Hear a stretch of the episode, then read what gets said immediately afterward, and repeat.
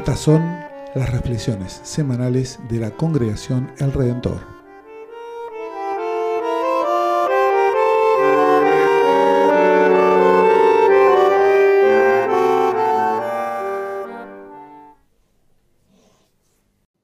El Evangelio para esta mañana lo encontramos en el Evangelio de San Marcos, capítulo 8, comenzando con el verso 31. Y comenzó a enseñarles que el Hijo del Hombre debía sufrir mucho y ser rechazado por los ancianos, los sumos sacerdotes y los escribas, que debía ser condenado a muerte y resucitar después de tres días. Y les hablaba de esto con toda claridad. Pedro, llevándolo aparte, comenzó a reprenderlo. Pero Jesús, dándose vuelta y mirando a sus discípulos, los reprendió diciendo, retírate, ve detrás de mí, Satanás, porque tus pensamientos no son los de Dios, sino los de los hombres. Entonces Jesús, llamando a la multitud, junto con sus discípulos, les dijo, el que quiera venir detrás de mí, que renuncie a sí mismo, que cargue con su cruz y me siga. Porque el que quiera salvar su vida la perderá, y el que pierda su vida por mí y por la buena noticia, la salvará. ¿De qué le servirá al ser humano ganar el mundo entero si pierde su vida? ¿Y qué podrá dar el ser humano a cambio de su vida? Porque si alguien se avergüenza de mí y de mis palabras en esta generación adúltera y pecadora, también el Hijo del Hombre se avergonzará de él cuando venga en la gloria de su Padre con sus santos ángeles. Este es el Evangelio para hoy.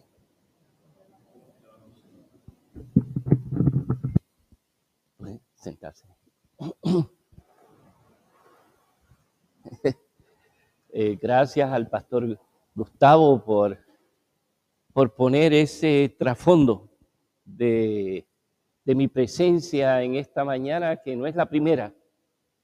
Eh, mi presencia y la presencia de mi familia en la Argentina, pues nos trae las memorias de, 1960, cuando algunos o algunas de ustedes todavía no, no habían nacido.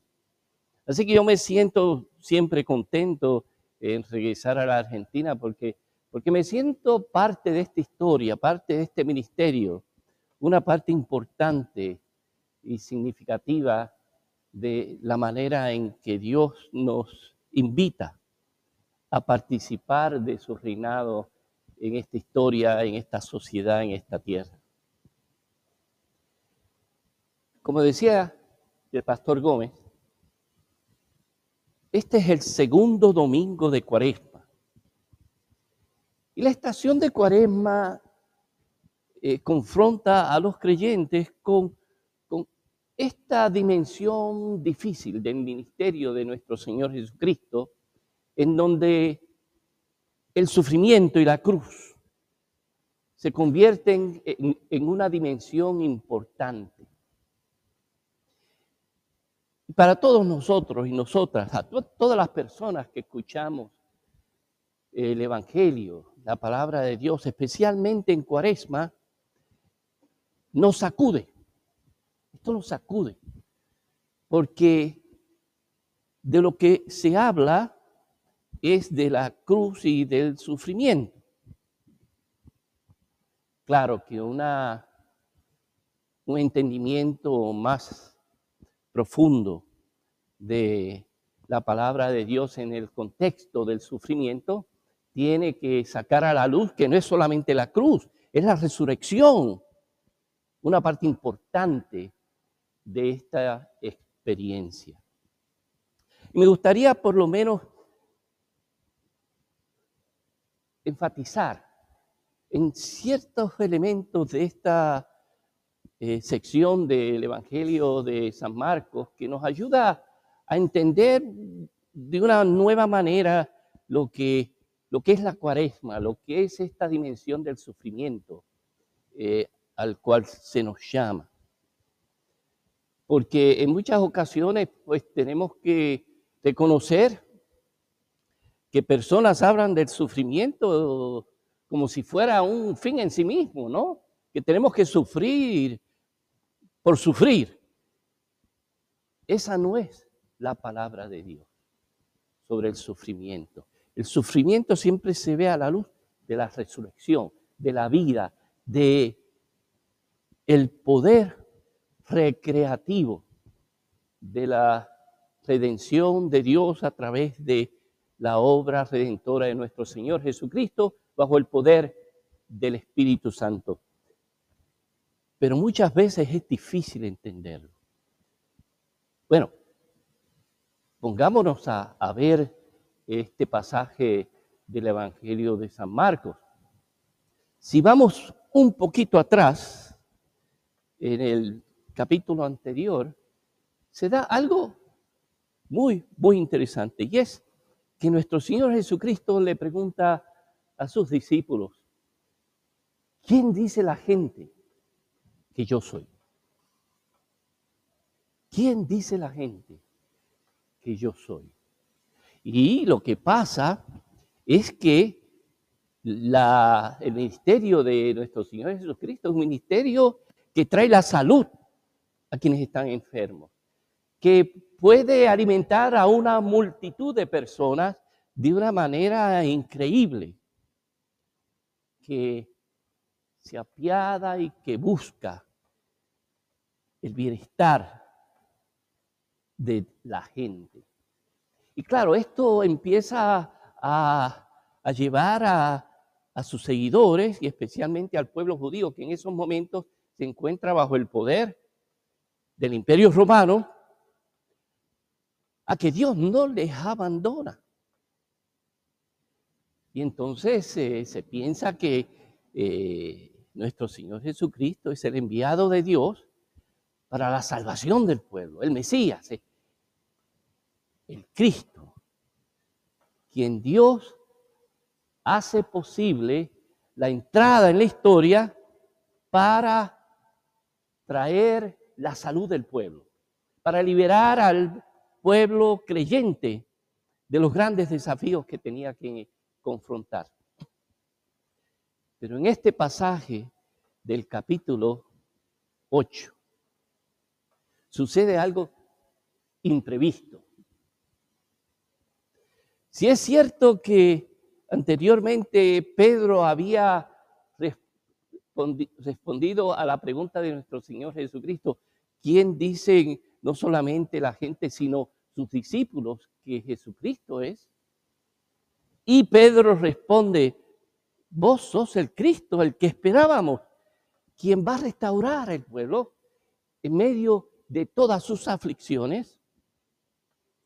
Al escuchar a nuestro Señor Jesucristo diciendo que el Hijo del Hombre debía sufrir mucho y ser rechazado por los ancianos, los sumos sacerdotes y los que escribas, que debía ser condenado a muerte, a muerte. Parece que hasta ahí llegó el, el escuchar de Pedro, porque entonces Pedro lo lleva aparte y comienza a reprenderle, diciéndole, no digas eso, Jesús. La gente ve tu ministerio y está llena de alegría porque vos sos el Cristo. No hables de sufrimiento, no hables de la cruz. Y nuestro Señor Jesucristo, dándose vuelta y mirando a sus discípulos, reprende a Pedro diciendo, retírate, ve detrás de mí, Satanás, porque tus pensamientos no son los de Dios, sino los de los seres humanos. Y ahí nuestro Señor Jesucristo da una clave interesante, importante. Lo que le pasaba a Pedro, obviamente, es que había escuchado el sufrimiento, pero no había escuchado profundamente de la resurrección. De que el sufrimiento no es un fin en sí mismo, sino que tiene una dimensión importante en el ministerio al cual nuestro Señor Jesucristo muestra y llama a los creyentes. Claro, eso, eso es algo difícil de entender, ¿no es cierto? Y por eso es difícil de entender nuestra celebración de la cuaresma, que hablamos del sufrimiento, de la cruz. Pero recordemos desde el principio que nuestro Señor Jesucristo no solamente habla, solamente habla del sufrimiento, habla de la resurrección. Se nos olvida. Y yo creo que eso es muy importante. Porque la tentación, la tentación de quienes seguían a nuestro Señor Jesucristo y la del pueblo judío, era entender que se encontraban en una situación de opresión, o sea, el imperio romano había dominado. Y era un imperio bélico, era un imperio duro. Y eso había llevado al pueblo de Dios a, a unas condiciones muy difíciles, ¿no? Por años. O sea, no estamos hablando de un momento histórico eh, corto, sino por, por bastante tiempo. Y ya el pueblo de Dios eh, estaba esperando un cambio. Y lo interesante de las lecturas para este servicio es que, que también se utiliza el ejemplo de Abraham. Abraham es llamado para una tarea, ¿no? De dirigir su pueblo. Y Abraham decía, bueno, pero yo, yo, yo estoy entrado en años, ¿no? ¿Y, ¿Y cómo voy a hacer la tarea? Cuando tengo mis limitaciones. Y lo interesante es que el poder de Dios le da la promesa a Abraham de un pueblo grande, que también se realiza. Así que uno de los problemas que yo creo que tenemos cuando escuchamos la palabra de Dios es que no la escuchamos completa. Hacemos como Pedro, que de momento escucha la cuestión del sufrimiento y se olvida que también se habla de la resurrección, de nueva vida, de una recreación. Y eso es lo que tenemos que tener un poco en cuenta. Eso es lo que es la palabra de Dios. Tenemos que tener un entendimiento completo de la palabra de Dios. Habrán desafíos, pero habrán también recursos que Dios ha de poner a nuestra disposición para restaurar, para, para recrear la vida en el contexto del sufrimiento, de la muerte. Ese es el Evangelio. Pero es muchas veces tan difícil que como Pedro tratamos de buscarle la vuelta y decir, no, no hablemos de sufrimiento, hablemos solamente de la restauración. Y se nos olvida una dimensión importante del sufrimiento. Hay en Estados Unidos, y no quiero, los sermones no, no son muy largos aquí, ¿verdad? Así que no quiero tomar mucho tiempo, pero en Estados Unidos hay una experiencia muy linda en el contexto de la lucha por los derechos civiles de los sectores afroamericanos, que fueron, imaginan, esclavizados por, por siglos. Estamos hablando de mucho tiempo. Y hay un congresista de nombre John Lewis. Yo no sé si eso se ha llegado por aquí, pero eh, eh, es una persona que ha sido elegida por el pueblo eh, en el estado de Georgia para representar al pueblo en el Congreso de los Estados Unidos. Y él es afroamericano. Y una de las cosas que él decía, que a mí me parece que nos ayuda a entender mejor el Evangelio y el periodo de la cuaresma, es que de acuerdo a John Lewis, había que meterse en buenos problemas. Hay una dimensión del sufrimiento que es importante, decía él. había que meterse en buenos problemas para denunciar la injusticia, para denunciar el racismo, para denunciar toda causa de, que, que nos afecta de manera que podamos promover la dignidad humana que conduce a la vida plena. O sea, que el sacrificio no es un fin en sí mismo, pero puede ser un medio para que nosotros podamos ayudar a crear las condiciones de la transformación del sufrimiento. Y aquí viene el poder de la palabra de Dios. Y aquí es que Pedro tenía que recordar que no solamente existe el sufrimiento, sino la resurrección, la restauración de la vida, la condición de posibilidad de la transformación del sufrimiento en la salud, en el restablecimiento de la justicia, del bien, de las relaciones humanas que nos ayudan a entender a la otra persona como nuestro hermano, nuestra hermana, nuestra familia. Así que hay dimensiones del sufrimiento en tanto en cuanto sea un sufrimiento evangélico que hable de la resurrección, que nos ayuda a entender el desafío del sufrimiento, el buscar maneras de abordar buenos problemas, buenos sufrimientos que nos lleven a la restauración de la vida. Y esto era muy importante para John Lewis porque el asunto de los afroamericanos era que habían que no no eran considerados seres humanos. Y para poder lograr que se restableciera la dignidad humana del pueblo afroamericano, había que sufrir, es decir, había que envolverse con Martin Luther King Jr. en demostraciones, en cambios.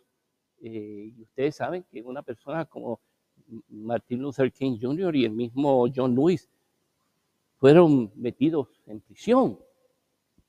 Tuvieron que pasar un sufrimiento, pero ellos entendían porque eran creyentes que cuando hablamos de sufrimiento también tenemos que hablar de la resurrección, de la restauración, del poder de Dios de transformar el sufrimiento. No quiero tomar mucho tiempo, pero los ejemplos a mí me parece que son muy, muy interesantes. Hay un, hay un pastor luterano en, la ciudad de Stockton, en California, en el estado de California, que trabaja especialmente con migrantes eh, mexicoamericanos, ¿no? Que vienen a Estados Unidos eh, a trabajar y a veces, pues, tienen que pasar penurias y grandes sufrimientos porque no tienen el idioma, porque no tienen los recursos económicos, porque sufren el discrimen de otros eh, norteamericanos. Eh, y él trabaja con, esta, con estos sectores eh, humanos que sufren. Y él comenta que hay una historia muy linda de una persona que se llama Reina Hurtado. Es una joven de la congregación de la Iglesia Luterana Santa María Peregrina en la ciudad de Stockton, California, que de una manera muy interesante interpreta este evangelio que hemos leído hoy. Y ella dice que cargamos la cruz cuando seguimos los pasos de nuestro Señor Jesucristo. Cuando estamos dispuestos y dispuestas, dice ella, a denunciar la maldad y sanar las heridas del pueblo oprimido por los poderes que usurpan el trono de Dios como eh, producto de estas actitudes, pues sufrimos la persecución, sufrimos eh, el maltrato, participamos en el sufrimiento de la cruz. Pero ella, a diferencia de Pedro, escuchó bien el Evangelio. Porque escucha que nuestro Señor Jesucristo habla de la resurrección. Y por eso concluye ella, hay vida en cargar la cruz. Así estoy citando. Porque al cargarla, morimos a los poderes de la maldad y somos resucitados por la iniciativa que nos declara hijos e hijas de Dios. No cargamos la cruz en soledad, tampoco. Cristo va delante de nosotros y hace que al seguirle veamos, participemos la vida plena que Dios desea para toda la creación. Así que es una manera diferente de entender el sufrimiento, es una manera distinta de entender las palabras de nuestro Señor Jesucristo cuando le dice a sus seguidores, prepárense, que hay unas consecuencias en el ministerio, que van a haber momentos en que no solamente yo, dice nuestro Señor Jesucristo, sino también ustedes van a tener que cargar la cruz. Pero la cruz no es un fin en sí mismo. La palabra evangélica, el poder del evangelio es hablar del sufrimiento a la par de la restauración de la vida,